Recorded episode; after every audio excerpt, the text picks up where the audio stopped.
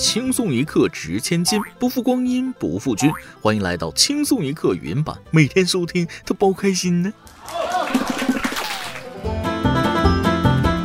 最近我看书，对一句话有了新的理解：古代是为知己者死，女为悦己者容；而现在，女为悦己者容，男为悦己者穷。仔细想想，还真是这么个道理。就是不知道有没有哪个女孩子能欣赏我一下，我已经很穷了。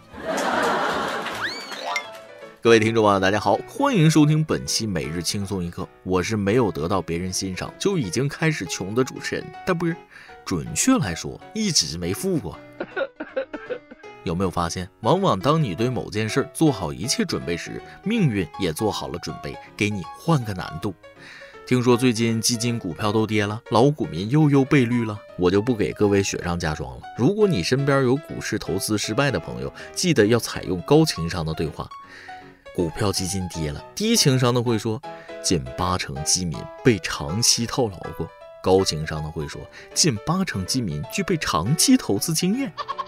好了，这些烦心事儿我也就不跟大家念叨了。其实我本人不懂什么基金股票的，算来算去那算不明白，没有这个能耐，我也不吃这碗饭，多累呀。说起算计，这不，韩国又开始算计起日本来了。自二月中旬日本启动新冠疫苗接种计划以来，已经超过三周了，但全日本仅有不足四点六五万名医护人员接种了疫苗。对于这个数据，韩国不禁推算一番，得出结论。韩媒报道称，照目前的进程推算，日本还需要一百二十六年时间才能为全国人口接种。要是按照韩国的计算方法，我粗略的算了一下，每天全日本只能打两千六百零八支疫苗，可这呲水枪呢？不少网友也跟着起哄，说什么“不积跬步，无以至千里；不积小流，无以成江海”。这是什么精神？这就是日本的工匠精神。每一支疫苗都有老匠人纯手工制作，并且附有唯一编码，匠心之作，良心之品，令人敬佩呀。咱们调侃归调侃啊，疫苗这个事儿还是得平心而论，不带韩国这么算的。无论哪个国家，疫苗最开始肯定优先易感染人群，比如医护工作者呀、服务行业之类的。等到之后制造能力跟上，疫苗产量提高，慢慢也就全打上了。不得不说，韩国损日本真是不遗余力，抓住机会想方设法的黑，这好吗？这不好。面对疫情，各个国家应该搁置争议，相互支持，不该冷嘲热讽，不至于，不至于。同样是地球上的国家，差别还真是挺大啊！正当世界各国都在利用疫苗对抗新冠病毒的时候，印度又给大家整了点新花样。大家可能不知道，三月十一号是印度的湿婆神节，数万名印度教徒跳进恒河沐浴，那场面就跟大澡堂子里面挤了一池子人似的。原以为现在是非常时期，民众应该提高防范，但依然有不少印度民众对防疫并不在意，表示恒河会保佑大家清除病毒。嗯，好家伙，你们这是给新冠整了一个大活啊！我看原视频发现，有的大老爷们儿竟然连内裤都没有穿，赤身裸体在恒河里洗澡，边上人还喝水呢。恒河老白干，喝出男人味儿，这个真的原汁原味儿啊！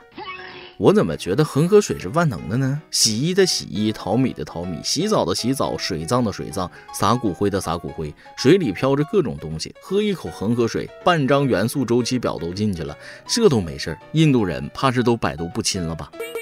只要他们印度人自己不觉得脏，那就不脏。有时候科学不一定就能战胜愚昧，就像先进的技术不一定就能取代落后的技术一样。在印度，各种信仰和生活方式长期共存是一种自然现象。还记不记得之前我说过的，印度全国牛类委员会推出的牛血考试？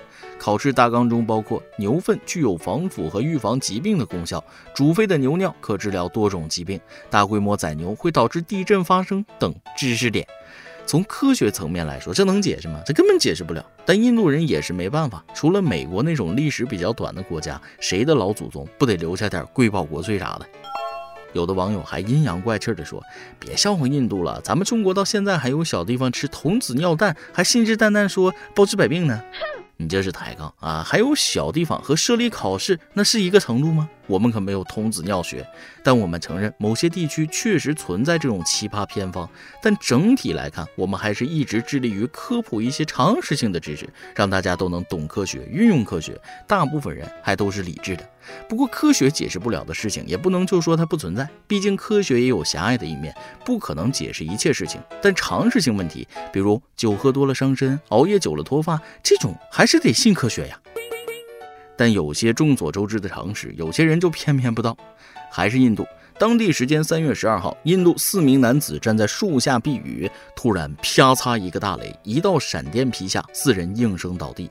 据当地媒体报道，四名男子为园林工人，事发前正在进行绿化工作，为了避雨躲到树下，没想到被闪电击中。但万幸的是，伤者在医院接受治疗后已经脱离生命危险。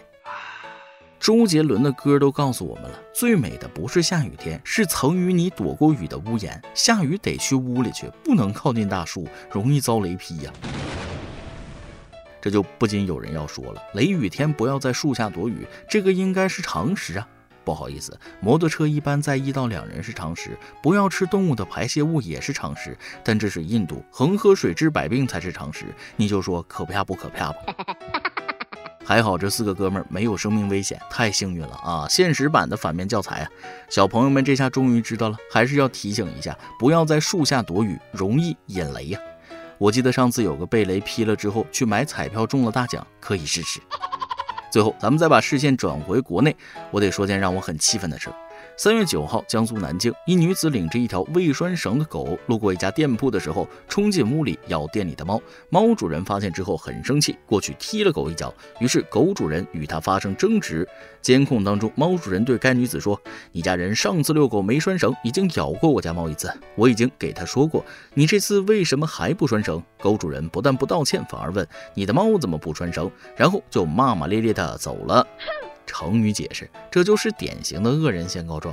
自家的狗闯进别人屋里，还嫌人家猫不拴绳，给爷整笑了啊！按照这个逻辑，进别人屋子里看到什么拿什么，反正人没锁起来，这逻辑真是棒。古有狗仗人势，今有人仗狗势。狗不懂事，难道人还不懂事？老话说得好，遛狗不拴绳，您就甭出门；遛狗不管好，挨踢是自找。你的狗进人家里咬人家猫，被人一脚踹飞都不远，不屑人家脚下留狗还骂人，这狗是不懂事儿。你这当主人的也是真狗，无理争三分。这位阿姨，你也是忒不讲理了。有没有未成年的小朋友见义勇为，教教他如何做一个遵纪守法的成年人？好了，今天的新闻就先到这里，下面是咱们的段子时间，再来几段。